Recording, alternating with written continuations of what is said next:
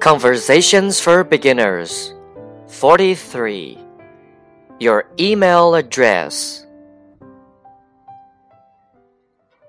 What's your email address?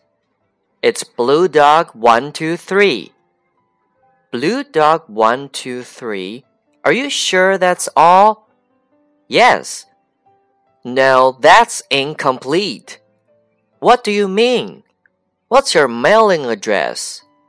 456 Cherry Drive, Pasadena, California 91170. That's correct. So what's the problem? Blue Dog 123 is just a street. You have to give me the city, state, and zip code. Oh, I get it. My email address is bluedog123 at yahoo.com.